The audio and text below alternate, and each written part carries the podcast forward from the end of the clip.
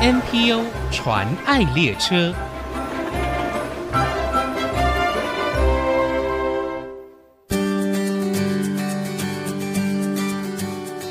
听众朋友，大家好，我是王淑荣，欢迎收听 NPO 传爱列车。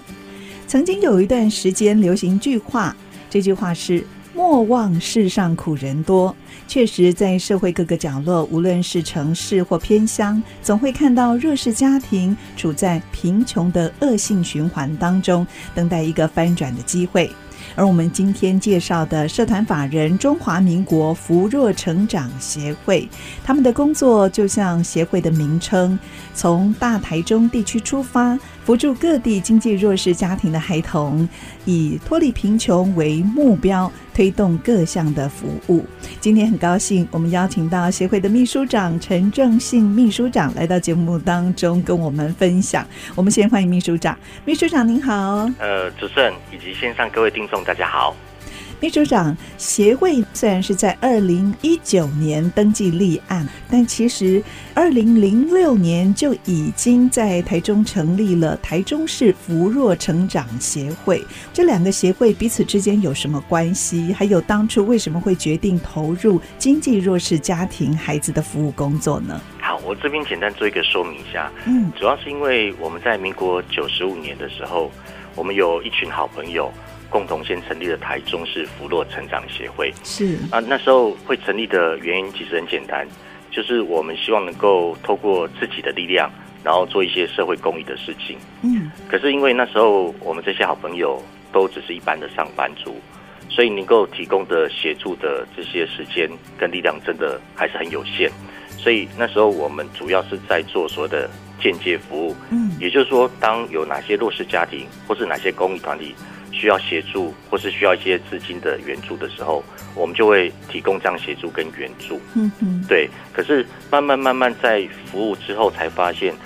其实所谓的急难救助，就是捐钱或者是捐物资给这些弱势家庭，很多时候只能解决这个弱势家庭他们当下面临到的困难，没有办法去改变这些弱势家庭他们最存在的根本问题。嗯嗯所以我们就在思考说，到底我们要怎么做，才可以真正帮助这些弱势家庭的孩子？是让他们长大之后才可以真正不会再变弱势。这过程当中，其实我们一直有在讨论，一直有在思考。嗯哼那最后，终于我们在民国一百零八年的时候，我们成立了中华民国福洛成长协会。哦我们希望可以透过直接服务来直接帮助这些弱势家庭的孩子。那我们也希望说，如果这样的方式是可行的，嗯希望能够未来有机会可以在全国各地设立服务的点，来协助是更多的孩子。成为全国性的社服组织。我想请教一下，目前你们服务的据点是在台中吗？就是在台中。对我们目前服务的据点是在台中市西屯区文华高中这边。文华高中，对，我们是在学校的旁边。哦那当初会选在这边的原因，是因为它这里是一个很大很大的学区。哦，光是临近我们目前服务的据点的国中小就有十个，对，非常的多。嗯对，所以当时我们会选择在这边，是因为这边需要协助的经济弱势家庭的孩子有很多。是那一开始到这边的时候，其实临近的学校他对我们是不熟悉的，嗯可是慢慢这几年在做服务的过程当中，学校的老师、主任，甚至于校长，他们都有发现孩子在我们机构这边接受服务，都有慢慢在也进步有当一些中。改变哦。对对对，所以嗯后来其实我们大部分的孩子都是学校转介给我们的。是对。协会主要的服务对象就是弱势家庭的儿童跟青少年，以课业辅导为主。我们这边其实除了做课业辅导部分，还有做其他的协助。嗯因为我刚刚有提到说，我们有发现有一些弱势家庭的孩子长大之后，他还是弱势，对，所以我们希望可以透过一些比较多元的方式来协助这些孩子。嗯，最主要的目标就是要脱贫。对对对对，我们希望说这些孩子未来能够自立生活，是，进而能够脱离贫贫穷的循环。对，所以我们在这边推动的专案计划叫做“自立脱贫计划”。嗯那我们有用呃，透过很多的面向，包括我们有帮孩子做课业辅导，嗯哼，因为像经济弱势家庭的孩子，通常他们的学习成就是不高的比，较低落。对嗯所以我们希望在机构的协助之下，让这些孩子在求学这个阶段，他如果成绩可以好一点点，嗯未来找工作也会比较简单一些。是，那当然，除了这个之外，我们非常重视孩子的品格教育。嗯，对，尤其像这种比较弱势家庭的孩子，因为通常弱势家庭的孩子，他们家庭是比较不健全的，哦，所以在成长的过程中，其实会比一般家庭的孩子会比较容易产生，不管是行为或是心理上偏差。因为没有家长的陪伴跟榜样，对对，没有错。所以嗯我们也希望说，在机构长时间的陪伴协助之下，去健全这些孩子的品格教育。是，那当然，除了这个之外，我们机构这几年也很着重在亲子教育这个领域方面。嗯哼，因为我们发现，单单只有机构来努力是不够的。嗯，一对定要家庭一起来配合，对对对，我们也希望说家庭能够一起配合，所以我们也希望在亲子教育这部分来协助这些弱势家庭的大人。是那除了这个之外，我们也在帮孩子做未来生活能力的训练。哦，对，因为就是在课后辅导的时间吗？对对，没有错嗯，这个因为好需要哈、因为我们在服务的时候，其实有发现，有一些弱势家庭，他之所以会变弱势，是因为可能家中的经济支柱他突然生病，哦，甚至于对走了。是，所以有些孩子他要被迫很早就要面对生活，嗯哼，所以我们希望说在机构从小培养他们能够呃在食衣住行等等等这对方可以面，独立，对，让他们可以独立，那让他们就算真的要面对生活，他也会比较简单一点。是，那当然也有在针对他们第二技能就工作能力的培养，嗯哼，对，就像我们在去年的时候有帮孩子上直播的课程，哦，教他们怎么直播，是不是？对对对，直播的原因是因为这几年其实在台湾这样的一个行业很流行，对，可是当时我们考量点最重要的点，是因为直播它的进入门槛比较低，嗯哼，它不对，需要提出买很多的东西，是，它只要有手一机，只手机就可以了，只要网络就上智线慧了型手机就可以上对线，对对对哦，，所以我们希望透过比较多元的方式，让孩子未来能够自立生活，那进而他可以脱离贫穷的循环，这是是我们的目标。我想请教一下，你们服务的对象哦，是针对小学有国中、高中的学生吗？因为我们希望协助孩子未来能够自立生活、脱离贫穷，所以我们现在目前服务的孩子，他们家必须要是经济弱势的家庭。那除了经济弱势之外，目前服务的年级以国小、国中为主，小一到国中三年级的学生，所以呵呵只要他们家是孩子家里面是经济弱势，嗯，然后他又是就读国小、国中这个阶段的，都可以来机构这边接受机构的服务。您刚才有介绍自立脱贫计划，它有一个计划名称，我觉得取得很好，叫做“遇见三叶草”。会用三叶草作为意象哦，其实它是有一个计划的目的，是不是？可以跟我们介绍一下这个三叶草的意涵？你们甚至还设计了一个 logo，就是一株三叶草。对，没有错。原因是因为我刚才有提到，实际上因为我们在服务的过程当中，我们希望说可以透过各个方面来协助这些孩子。嗯，那一个人成长都是由家庭、学校跟社会三方面构成的，啊是所以那时候我们就希望能够结合家庭、学校跟社会一起来协助这些孩子。嗯哼那刚刚好，三叶草就有三个叶，三片叶所子以三片叶 子，所以它就等同于我上面的家庭、学校跟社会。嗯那再加上三叶草，它的花语是幸福的，哦所以我们当初是命名叫遇见三叶草。我们对希望这些孩子在我们的服务协助之下，可以遇见孩子的未来是可以幸福的。幸福的，对对，这名称真的取得非常好。我们智力脱贫计划遇见三叶草这个专案计划，实际上一开始在推动的时候，就蛮得到公家机关、民间还嗯有社会大众的支持。是，所以我们执行到现在三年多的时间，这三年多来，事实上我们都有得到呃卫生福利部以及台中市政府社会局的一个补助。嗯，到现在还是在执行当中，对对不对嗯对对，持续在执行，然后也这几年多亏政府单位的补助，让我们有机会可以来协助多一点的孩子。是，不过那这个还是补助嘛，没有错，因为政府的补助其实还是很有限有的。限。嗯对，尤其我们这几年在投入经济弱势家庭的服务，其实我们面临到一个很大的问题。那这个问题就是在社会资源的取得与协助。是，对，因为我们机构正式在做直接服务才三年多的时间，嗯哼，那三年多对于一个社福机构来讲，算是非常的年轻，对，而且我们算是一个非常小的社福机构。嗯那再加上讲真的，这一两年疫情的原因，是对我们取得社会资源的影响又影响又更大。对你们刚成立第二年就碰到了疫情，对，哦那就碰到了疫情影响。可是因为需要协助的孩子又不会说啊，疫情来了就减少，对，还是一直持续在增加。对嗯哼，再加上每一个孩子到我们这边接受服务，又不是只有一个月、是两个月。其实像有一些孩子，他甚至从协会开始提供服务到现在，嗯。都还是在我们这边接受服是务。，可能就是要陪伴他们，甚至一直到国中毕业哦，长对期的服务。这个教案计划其实对我们来讲，因为我们当初设立也是希望能够不断的协助，然后长时间的协助，嗯因为要脱贫，说真的不是一个月、两个月、对一年、两年就可以做得到。是我们甚至规划孩子从国小、国中，未来到高中哦，都在我们这边。是，所以我们当初在推动这个专案计划的时候，实际上有把这十二年我们想要帮孩子做的事情都先哇，规划好了。十二年的计划陪对伴，对嗯，没有错。好，那谈到这里，我们先休息一下，待会儿继续再请福若成长协会的陈正新秘书长来跟我们分享协会的工作。马上回来。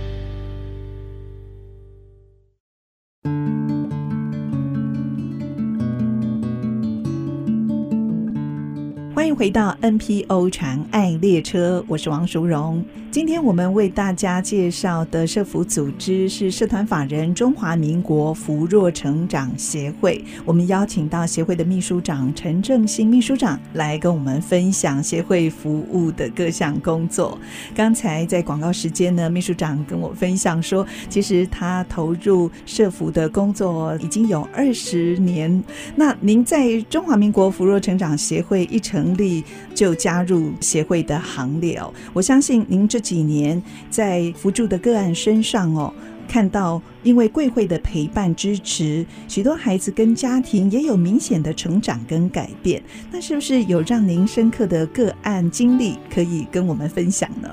好，我们这几年在这边服务的时候，其实有发现一个状况，嗯，就是特殊的学生有很明显的增加。哦，对比方，说，我们现在目前服务的孩子就有 ADHD，、就所谓的注意嗯过动力不足过动症。嗯，那也有学生他是阅读障碍、是，情绪障碍等等的特殊状况。嗯，那协会目前服务的孩子有三十一个，嗯那有特殊状况的孩子就有将近快九位，是是，所以就将近占了快三嗯三分左右之一的，对三分之对一的。所以实际上机构在服务的时候，有时候为了这些孩子需要个别的辅导跟服务，对，对，所以本来我们人力已经很不足的情况之下，现在是又更雪上加霜。嗯，那我觉得这几年协会因为投入在做这些特殊服务的个案，其实花很多的心力，嗯哼所以我想跟听众分享，大概我们这边有几个孩子其实有感受到他们明显的改变跟进步。嗯像我们其中有一个孩子，他姓卢，他刚进来的时候他是国中一年级，嗯，然后在机构这边接受服务大概将近一年八个月左右。是他是一个阅读障碍，哦，对，国中一年级阅读障碍。哇，那那要怎么在学校学习啊？如果没有解决这个阅读障碍的问题对，不是只有学校里，因为孩子的爸爸其实他也不了解孩子学习状况，哦他就是学习的一个困难的情况，所以在家里其实常常会受到父亲的责罚。哦，就是然后因为爸爸不知道他有这样的状况，就常对常发生亲子之间的冲突。哦，对，没有错。嗯然后这个孩子他也不会去主动说出自己的感受，对，所以我们的老师、我们的社工在服务过程当中发现孩子他有这样的状况。嗯，所以其实花了很多的时间在陪伴孩子。是。其实很多的很多的个案，其实最主要是要花时间去陪伴。呃，不只是陪伴呢，像这样子的特殊儿童，是不是也需要一些专业的治疗？需要，哦，然后另外要针对他们的那些需求，可能要去设计不同的一学些习方法，学习方法。哦，所以也是因为将近一年八个月的这样子一个努力，这个孩子他目前在协会稳定当中，有在进步当中，哦然后也愿意去跟老师还有学生之间可以互动交流。是过去本来都是封闭自己的，是不是？对，没有错，没有错。哦，对对，然后另外我们有一个孩子，他也刚进来的是国中一年级，嗯他在协会已经有将近一年九个月接受服务的时间。那他的状况又比较多一些些，他是有 ADHD 嗯注意力不足过动症，然后另外他本身也有情绪障碍的状况。嗯哼，然后刚来到协会的时候，他就一个人闷闷的，然后都躲在角落，觉得不受肯定。那学校的联络部啊，常常会有漏抄对，或者是不抄的情况。是那当时候学校老师也一直在反映，然后家长也有看到这样状况，然后后来我们也是花了很多的时间跟孩子建立好信赖关系之后，嗯那慢慢慢慢，他现在已经会把联络部的内容抄好，他也会主动是跟人家交谈。哦吼那学校老师。他有时候也会写在联络簿上来鼓励孩子，也鼓励我们协会说会让孩子能够有这样的一个进步跟成长。像这样子的孩子，真的很需要在课后有人能够陪伴，甚至聆听他们心里话，协助他们，不管是在学习或者是心理方面的困难，讲真的，学校老师一个人面对二三十个孩子，是说真的不是这个那么容很易难，对，真的不是那么容易。 对。那往往如果孩子在课后没有地方去，嗯哼，他可能慢慢慢慢，如果假设心里真的解不开那个结，他对也许未来可能就会变成社会上一个问题。对，就放弃自己了。对，有可能，哦所以我们就希望说，透过机构的努力，了解这个孩子有什么状况问题，那我们就尽量去做一个调整跟改善。是对，有一点是你们很积极在努力的，就是改善学校跟家庭之间的关系，所以你们也觉得学校跟家长有良性的沟通，建立一个联络的管道是很重要的。对，有时候学校会对于这些弱势孩子，他不是那么能够理解。再加上，其实很多弱势家庭，他们之所以会弱势，大部分是因为家长他的社经地位不是很好，嗯哼，不是很高，所以对于孩子的状况，他也不晓得怎么去做协助跟处理。对，